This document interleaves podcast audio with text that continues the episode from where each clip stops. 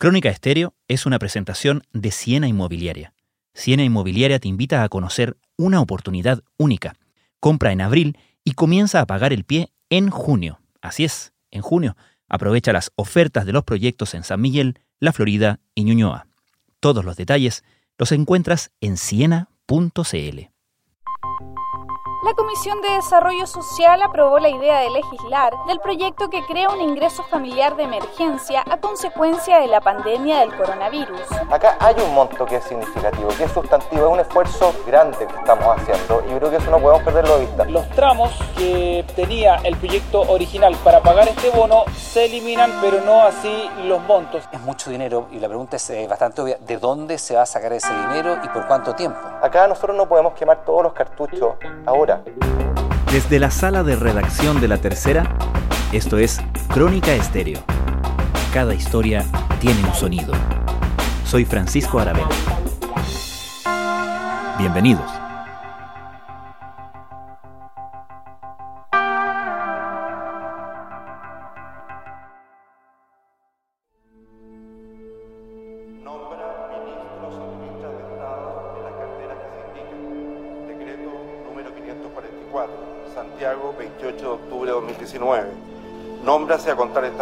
Como ministros y ministras de Estado en las carteras que se indican a las siguientes personas. Don Ignacio Briones Rojas en el Ministerio de Hacienda. Hace un poco más de seis meses, Ignacio Briones entraba al gabinete de Sebastián Piñera para hacerse cargo de la hacienda pública en el momento más difícil de su administración en un gobierno contra las cuerdas, el nuevo ministro resultó ser una sorpresa bienvenida para el gobierno, desplegando un estilo que le dio algo de aire al Ejecutivo. Ahora, Ignacio Briones está a cargo de la billetera fiscal en medio de otra crisis, una más global, más profunda y más duradera. Y durante las últimas semanas ha dado señales sobre cómo será su conducción en esta tormenta. En eso, ha despertado conflictos tanto en la oposición como con parte de la alianza política de su propio gobierno. El periodista de la tercera PM, Sebastián Minay, cuenta la historia. ¿Por qué Ignacio Briones llamó la atención desde su llegada al gabinete? Ignacio Briones Rojas, 47 años, ingeniero comercial, militante de Bópoli, llamó la atención desde un comienzo porque para entender esto, él llegó en el peor momento de la crisis, después del estallido social del 18 de octubre, a calzarse los zapatos aún tibios que había dejado Felipe Larraín Bascuñán, su antecesor. Felipe Larraín ya casi nadie se acuerda, pero en las últimas horas de ese gabinete, el llamado gabinete Chadwick, al que el presidente Piñera tuvo que sacrificar, el último fin de semana, en vez de que Larraín estuviese en la moneda, lo habían visto en el club de golf Los Leones en Las Condes, donde vive el gimnasio. Y más allá de la caricatura, en la oposición siempre lo vieron como a, la raíz como un ministro más cerrado, más obcecado, y de hecho una de las razones de su salida era porque, y eso es archiconocido, digamos, en, en el sector, en el gobierno, era muy reacio, bastante reticente a hacer concesiones sociales a la calle con cargo al gasto del Estado, digamos. En ese contexto se produce la llegada de Ignacio Briones, una persona mucho más joven, un aire más, si tú quieres, renovado, el país hace poco le hizo un perfil, de El País de España, que lo calificó de atípico, porque citó el dato de que es el primer ministro de Hacienda del Derecho a la Democracia que no tiene estudio de posgrados en Estados Unidos, en Europa. Él es doctor en Economía Política del Instituto de Estudios Políticos de París. Y su llegada en ese ambiente de, de, recambio, en ese ambiente en que el gobierno buscaba un poco de oxígeno en medio de, una, de esos días flamígeros que conocimos hasta antes de la llegada de la pandemia, despertó varias promesas de diálogo y de entendimiento. Yo vengo a enfrentar este desafío con, con mucha humildad. Mi, mi, rol o mi sello quisiera que fuera llamar al diálogo, llamar a escuchar, llamar al entendimiento, con apertura de mira. Yo soy el primero en tener esa apertura de mira eh, no me caso con eh, cuestiones que estén grabadas en piedra, quiero dialogar, quiero escuchar y quiero sacar las cuestiones adelante porque creo que, como decía el ministro Blumel, amén de las reformas de, corto plazo, la agenda social que el gobierno del presidente Piñera ha instalado, hay desafíos muy profundos de largo plazo que tenemos que abordar y eso van a ser imposible si no lo hacemos en un clima de mucha humildad, de mucho diálogo en el cual yo soy el primero en ponerme en esa fila.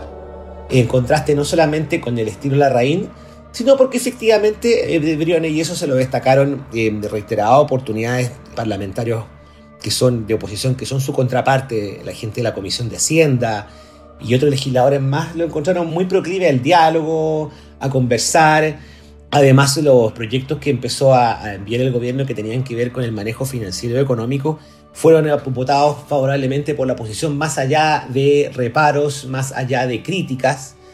Y por otra razón, Francisco, en estos dos meses que lleva esta crisis, yo te diría que Ignacio Briones, junto con el ministro de Salud Jaime Mañalich, más allá de las particularidades de cada uno, esto no lo hago por compararlos, son de facto los dos ministros principales de la gestión de, Piñera, son los ministros cuya gestión va a permitir que midan o que juzguen el día de mañana qué tan bien o qué tan mal lo hizo el gobierno, porque ambos encarnan las dos prioridades que muchas veces parecen estar en colisión que es que nosotros llegamos a la conclusión de que el, hecho de que se eh, agrupara el público en nuestros establecimientos podía contribuir a la propagación del virus hace un mes atrás. Entonces bajamos las cortinas, hicimos nuestro esfuerzo y ahora queremos seguir haciéndolo. Creemos que el primer objetivo eh, es la salud de las personas, eh, nuestros consumidores, nuestros trabajadores, por cierto, ahí lo decían ustedes también en el reportaje pero también necesitamos conciliar esto con el otro derecho que tenemos los seres humanos. Junto con cuidar nuestra salud, necesitamos trabajar.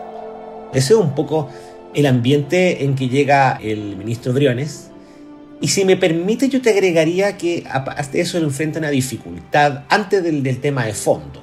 Ser ministro de Hacienda de Sebastián Piñera debe ser uno de los desafíos más difíciles que hay. El presidente Piñera tiene un perfil, para quienes lo conocen, que es muy poco dado o más bien no le gusta delegar. Solo eh, delega cuando confía en sus subordinados, cuando cree que ellos lo pueden hacer bien, o mejor dicho, cuando el presidente cree que él no lo puede hacer mejor que sus empleados, por así decirlo. Por lo tanto, el largo de la cuerda que le deja a ministros como Ignacio Briones dependerá de qué tanta confianza le tiene. No lo va a considerar un par por un tema etario, pero qué tanta confianza le tiene. Y hasta ahora esa dupla, ese trabajo parece funcionar bien, no se han conocido muchos desencuentros. Pero otra cosa es lo que pasa fuera de Teatino 120 y fuera del Palacio de la Moneda, que es lo que hemos empezado a ver y lo que vamos a ver en las próximas semanas y meses. ¿Y qué es lo que hemos visto con justamente el manejo de Ignacio Briones desde el inicio de esta crisis? Él llega en una crisis que es la crisis social y ahora está a cargo de hacerse cargo de la crisis económica derivada evidentemente de la crisis sanitaria. Bueno, lo primero que le tocó al ministro Briones fue hacerse cargo de, todo el gasto que iba a implicar en la reconstrucción, como la llamó el gobierno del país a raíz de la destrucción que hubo a lo largo de todas las protestas. Bueno, yo quiero decirles que es indudable, es evidente que el Ministerio de Hacienda juega un rol fundamental en lo que sigue, no solo porque es el responsable de la billetera fiscal, sino que también porque ustedes lo saben, hay proyectos fundamentales que están en discusión en el Congreso, tenemos la modernización tributaria, tenemos la reforma de pensiones, en tercer lugar porque tenemos un desafío de volver a levantar al país. Tenemos un desafío de crecimiento no solo de corto plazo, sino que de mediano y largo plazo, en el cual tenemos que hacernos cargo. Recordemos que esto tuvo una pausa, un pequeño hiato durante el verano. Se sabía que, o se daba por descontado, que en marzo para adelante iba a recrudecer el conflicto, iba a haber más enfrentamientos y por lo tanto iba a haber más gasto después. Pero cuando llegó lamentablemente el coronavirus y se desencadenó toda esta dramática saga de contagios, infecciones, muertos que se supo de un principio que también traía aparejado mucha necesidad de cubrir urgencias económicas y sociales, el ministro Briones pasó a ser uno de los rostros protagónicos del gobierno tanto en la concepción como en la tramitación y la negociación de distintos proyectos. Con el avance de la pandemia del coronavirus en Chile y el mundo y el impacto en la economía nacional llevó al Banco Central a recortar nuevamente la tasa de interés en nuestro país y ubicarla en un nuevo mínimo histórico, cifras que no se veían hace mucho tiempo, tal como se esperaba. Con esta medida, el costo del endeudamiento... Hasta ahora no había enfrentado grandes eh, obstáculos. La oposición suele argumentar de que le han aprobado todos los proyectos.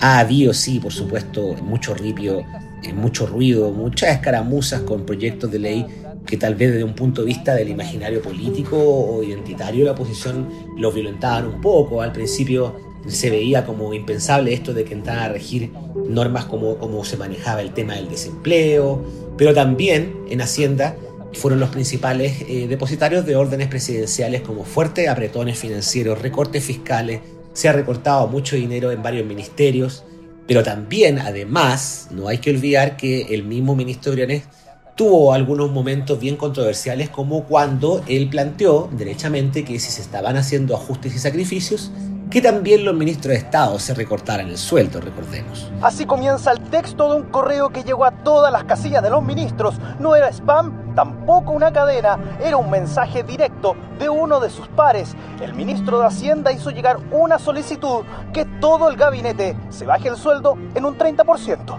¿El gabinete estuvo de acuerdo? Lo que le acabo de decir, algo que veníamos conversando. Produjo bastante ruido en el gabinete, hubo molestia de, ministros que alegaban no haber sido consultados, otros que no estaban dispuestos. Nunca se habló, por supuesto, de si el presidente también se iba a bajar una parte de sus ingresos. Y claro, y eso provocó algunos resquemores dentro del gobierno respecto a este joven ministro, pero no pasó a mayores porque esto ha sido un tráfago incesante. Y luego entramos al episodio que hemos visto desde la semana pasada y esta semana, en que el trabajo del ministro Diones entró a una, a una pista un poco más pesada, si tú quieres, Francisco. ¿Y cuáles fueron los hitos que marcaron esa pista más pesada para Briones? En marzo, cuando el presidente anunció eh, un grueso fondo de 2.000 millones de dólares para ir en apoyo de distintos sectores que estaban siendo castigados, porque para entonces ya todo el mundo se daba cuenta que no todos podían cumplir con una cuarentena con la tranquilidad de que iban a tener su sueldo. Esto antes de que muchos empezaran a sufrir el recorte de sus ingresos, sino que había una proporción importante de la población que sufría el castigo de tener que, por un lado, estar en cuarentena y por el otro, estar impedido de trabajar. Entonces el presidente Piñera esa vez anunció este fondo, que, se, en gran parte estaba dirigido a los trabajadores independientes, a gente que no tenía contrato. Y una de las, de las puntas de lanza de esto fue este famoso ingreso familiar de emergencia, que el ministro Leones tuvo como misión primordial tramitarlo. La Comisión de Desarrollo Social aprobó la idea de legislar del proyecto que crea un ingreso familiar de emergencia a consecuencia de la pandemia del coronavirus. El flanco que se le abrió acá con la oposición fue particularmente delicado por una razón técnica, una razón política y una razón ideológica. Este ingreso familiar de emergencia, que hoy día, miércoles, ya debería avanzar, digamos, a su siguiente trámite, luego que ayer pasaron a valla en, la Cámara de Diputados, tuve el problema de que la oposición lo encontraron que era muy mezquino, muy, muy magro, era poca cosa, que era escaso. Esto consideraba unos pagos escalonados, unos bonos escalonados que iban hacia los beneficiados en distintos montos de 65 mil, 55 mil y 45 mil pesos. Y eso encontró una férrea oposición. Si ya está claro de que fracasó esta tesis de, de volver a la normalidad, en que se culpa al gobierno de haberse apurado, donde muchos han consentido que hubo un error ahí, ¿por qué entonces este proyecto solamente va a implicar montos exiguos y que van decreciendo? Hubo ahí harta discusión y lo más decidor de acá, Francisco, fue que los mismos interlocutores que hace poco tiempo le celebraban o le aplaudían, o no sé si celebraron, por lo menos valoraban tener al frente un ministro más dialogante, se encontraron de golpe con un interlocutor al que empezaban a calificar de obcecado, al igual como lo hacían con el ministro de la Reina, que se cerraban. Todas las veces que intentaron dialogar por tratar de ensanchar las fronteras financieras de este aporte se encontraron con negativas constantes del ministro. Acá hay un monto que es significativo, que es sustantivo, es un esfuerzo grande que estamos haciendo y yo creo que eso no podemos perderlo de vista, porque además, yo lo he dicho muy transparentemente y lo vuelvo a decir, acá nosotros no podemos quemar todos los cartuchos ahora. Esta es una historia que sigue, tiene mucha incertidumbre, estábamos viendo recién la nota para entender bien hay que tomar en cuenta lo siguiente, la crítica de la oposición no, no fue solamente una crítica partidista de trinchera. La oposición esta vez, y hay que tener en cuenta lo siguiente, la oposición en esta crisis tiene una desventaja, que por mucho que caiga el gobierno, que haya recuperado cierto grado de popularidad, en una circunstancia como esta, una oposición no tiene la sartén por el mango, porque cuando toda la agenda pública se traduce en el envío de proyectos que implican gasto fiscal, es un monopolio que tiene el Ejecutivo. La oposición no, no tiene herramientas para poder proponer proyectos que impliquen más gasto, tiene que limitarse a los aprueba, los rechaza o los discute. Y ahí entra en este perverso callejón donde tu contraparte, que es el gobierno, te dice, bueno, estás siendo obstruccionista, no quieres colaborar, estás perjudicando a los más pobres. Pero el debate de fondo, y esta fue la precaución que tomó la oposición, es que se encerró a debatir esto no solamente entre sus parlamentarios, sino también entre sus principales espadachines del área económica. Hubo bastante diálogo la noche del día domingo, el fin de semana, hubo harto conversación con varios hombres de renombre, como eh, Roberto Saller, que fue presidente del Banco Central en una época muy complicada en el gobierno de Frey, con el José Gregorio, con el exministro Rodrigo Valdés, también con varios economistas, Andrea Repeto, Álvaro Díaz, Osvaldo Rosales. En la lista bastante larga, hicieron un análisis no solamente del proyecto de ingreso familiar, sino que también se decantó una lectura que trasciende a esto, porque esto no es, va más allá de que este proyecto tenga éxito o no, sino que tiene que ver con un punto ideológico de fondo para la oposición que es por qué el Estado no se mete más la mano al bolsillo. Y aquí pesa bastante la visión de Estado que tienen derecha e izquierda. En cuánto gasta el Estado, cuánto más se puede endeudar y los argumentos principales de la oposición, y en esto le toca derechamente al ministro Briones, es que acá el Estado todavía tiene margen para gastar más. Creo que la discusión eh, respecto a nuestras diferencias sobre el monto podemos seguir debatiendo durante semana, pero las familias chilenas creo que no lo entenderían. Creo que acá, en definitiva, lo que hay que retener esfuerzo muy, muy significativo. Volvemos en unos segundos. Crónica Estéreo es una presentación de Siena Inmobiliaria. Siena Inmobiliaria te invita a conocer una oportunidad única. Compra en abril y comienza a pagar el pie en junio. Así es, en junio. Aprovecha las ofertas de los proyectos en San Miguel, La Florida y Ñuñoa. Todos los detalles los encuentras en siena.cl. Estás escuchando Crónica Estéreo. Cada historia tiene un sonido va a dejar a mucha gente fuera, los va a colocar en riesgo. Creo que la mezquindad y la intransigencia del gobierno lamentablemente se volvió a expresar que el, veto se apruebe con los votos de la derecha. La fórmula del gobierno que ayer por la tarde aprobó la Cámara de Diputados y que ahora tiene que ver el Senado para la entrega del ingreso familiar de emergencia, contempla la entrega de un bono per cápita de 65 mil pesos el primer mes 55.250 el segundo y 45.500 el tercero. La entrega se aplana en el tramo del 60% de los hogares más pobres. Además, se incorpora al pago del segundo y tercer bono a los mayores de 70 años que reciban pensión básica solidaria y vivan solos. Seguimos conversando con el periodista Sebastián Minay. Se hizo mucho la referencia a que el ingreso familiar de emergencia, que en su concepción original implicaba un gasto aproximado de 800 millones de dólares, era apenas el 40% de ese fondo de 2.000 millones que había anunciado el presidente. De que todavía había fronteras para extenderlo más, de que a lo mejor se le podían adicionar 130 millones de dólares más. Pero lo principal era por qué esto no llega a otros quintiles o deciles de población más vulnerable y por qué de una vez por todas no se hacía este pago de este ingreso familiar de emergencia, no de esta forma escalonada de 65 mil, 55 mil, 45 mil, sino el mismo monto de forma permanente, porque ellos argumentaban que no tenía una lógica social y que además, y esto es lo más relevante para entender por qué se entrabó la discusión, para la oposición era irrenunciable este debate porque dicen, esta es la, única cancha donde nosotros podemos demostrar que nuestra preocupación es por la vida y el bienestar de las personas más que por el bienestar financiero. O sea, aquí se unen las dos cosas, pero nosotros tenemos que luchar porque la gente le lleguen beneficios que no se le acaben rápidamente al tercer mes. Y en la contraparte, el ministro Briones se plantó en sus cuatro y no dio brazo a torcer en términos de que el Estado no puede gastar más. Con toda esta discusión tras cartón, el ministro Briones finalmente no se abrió a cambiar el proyecto, sino que el vehículo que buscó el gobierno fue enviar este veto que envió el presidente, que se votó ayer en la Cámara, donde en rigor Piñera y Briones no se rindieron, no cedieron, solo accedieron a aumentar un poco la cobertura pero yendo a los, números, a los fríos números, como gusta decir el ministro Briones, solamente se aumentaron 130 millones de dólares. Y esto puso a la oposición un poco contra la espada y la pared, porque obviamente si este proyecto en particular se demoraba un poco más, no iba a llegar el beneficio a la gente que lo necesitaba de aquí a fin de mes. Entonces ahí claro, la oposición no tuvo más que votarlo ayer, martes, en la Comisión de Hacienda, donde se aprobó con solamente dos abstenciones del Partido Comunista y Revolución Democrática, y luego se votó en la sala de la Cámara de Diputados, donde contó con 126 votos a favor, y ninguno en contra y algunas abstenciones. Esto se va a tener que ver día el veto presidencial del Senado, y con eso se va a cerrar el capítulo tal vez del ingreso familiar de emergencia, pero no así ocurre con el capítulo de qué va a pasar con la gestión del ministro Briones, porque el juicio que va a haber sobre su gestión, las comparaciones que va a haber sobre su cometido con el de su antecesor Felipe Larraín, se van a jugar tanto en este como en próximos proyectos. El ministro ya ha dicho que probablemente se van a enviar nuevos paquetes de ayuda y todo aquel que sepa de esto, y yo no sé de economía, pero sí de política, es evidente que en la medida de que esto no termina ni en junio ni en julio, el gobierno, el Estado va a tener que seguir metiéndose la mano al bolsillo.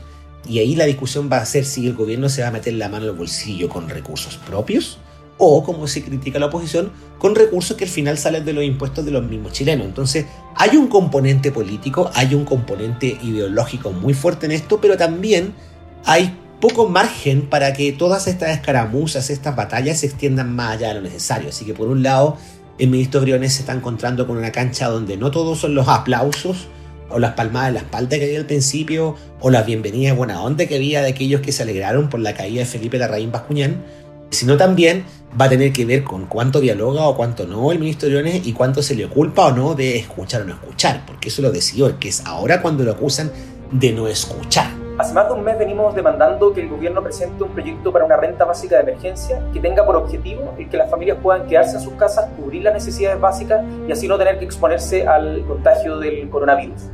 Lamentablemente hoy día el gobierno termina anunciando un ingreso familiar de emergencia que está focalizado, es decir, no va para todas las familias que lo necesitan, que va decreciendo en el tiempo y que está por debajo de la línea de pobreza extrema. Te insisto, más allá de lo que pase hoy en el Senado con el ingreso familiar de emergencia, quedan todavía batallas por delante y ya veremos si qué tipo de zapatos va a ser los que va a ocupar finalmente este ministro que fue recibido con mucho beneplácito, pero que eh, parece haber quedado un poco atrás y ahora entramos a, esta cancha de fondo sobre el manejo financiero, económico y, pues, y bastante social de esta crisis que tiene para largo. Creemos de que el monto que se plantea está por debajo de lo que requiere una familia. Podemos decir que para todas esas batallas que vienen, de alguna manera, el gobierno y el ministro Briones en sí mismo trazó una línea, ¿no? Desde dónde no se mueve o hasta dónde llega su, entre comillas, buena onda. Mi pregunta es, esto se da también en un momento en que la oposición está en un proceso de revisar y evaluar cuál es su rol y con muchos problemas de unidad, ¿no? De encontrar un propósito común, una manera de mostrarse ante el país como un bloque común, serio y relevante. De alguna manera, esta discusión con el ministro de Hacienda ha servido para que ensayen parte de esa unidad, no? Sí, sí, es, cierto lo que tú dices, porque le cuesta mucho a la oposición encontrar un rumbo y como yo te decía, no tiene la sartén por el mango en, este tipo de temas puntuales. Pero claro, en este episodio en particular, este cónclave amplio que tuvieron a comienzo de semana los senadores de oposición con sus especialistas, Ahí confluyeron prácticamente todos, eh, gente del Partido Socialista, gente del PPD, gente del Partido Radical, gente de la democracia cristiana, eso sí con la notable ausencia de la gente del Partido Comunista y de la gente del Frente Amplio. Noto ahí que en ese episodio de el ingreso familiar de emergencia la, la unidad no es completa. Queda ahí la duda de si el campo del manejo de las finanzas del Estado y el rol que tiene esta crisis no es vista de la, misma manera. Entonces, claro, la oposición la tiene difícil porque por un lado no controla, pero su rol acá, y ellos lo saben muy bien, es tratar de colocar los énfasis, eh, tratar de discutirle al gobierno, tratar de, criticar y cuando haya espacio votar en contra sin que eso comprometa eh, beneficios o perjuicios para la población de lo que creen correcto o no la manera como manejar la crisis, porque vuelvo a decirte, así como para el gobierno, y esto lo dijo hace un par de semanas el exministro Andrés Chadwick, que el juicio histórico sobre este gobierno se va a hacer sobre la base de cómo se maneja esta, la pandemia y la crisis financiera. Abro paréntesis, para algunos esto es tan simple como saber cuántos muertos y cuántos cesantes o, o, gente muerta de hambre va a haber, perdón por lo crudo, pero muchos creen que así se va a hacer este juicio. Para la oposición también, ellos saben que el día de mañana van a tener que mirar para atrás sin vergüenza qué es lo que hicieron o no hicieron. Y eso va más allá de la discusión de si hay obstruccionismo o no, es dónde hicieron oposición de verdad o no. Entonces también es, un punto lo que tú señalas, Francisco, que revela todo este cara a cara que han tenido con el ministro Briones.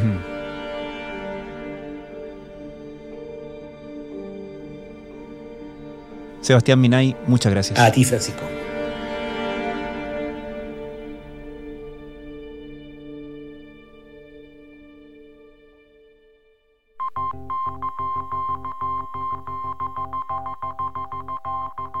Crónica Estéreo es un podcast de la tercera. La producción es de Rodrigo Álvarez y Melisa Morales. Y la edición de quien les habla, Francisco Aravena. La postproducción de audio es de Michel Poblete. Nuestro tema principal es Hawaiian Silky de Sola Rosa, gentileza de Way Up Records. Nos encontramos pronto en una nueva edición de Crónica Estéreo. Les recordamos que todos nuestros capítulos de Crónica Estéreo están en latercera.com slash podcast y también en Spotify, Apple, Google y donde sea que escuchen sus podcasts.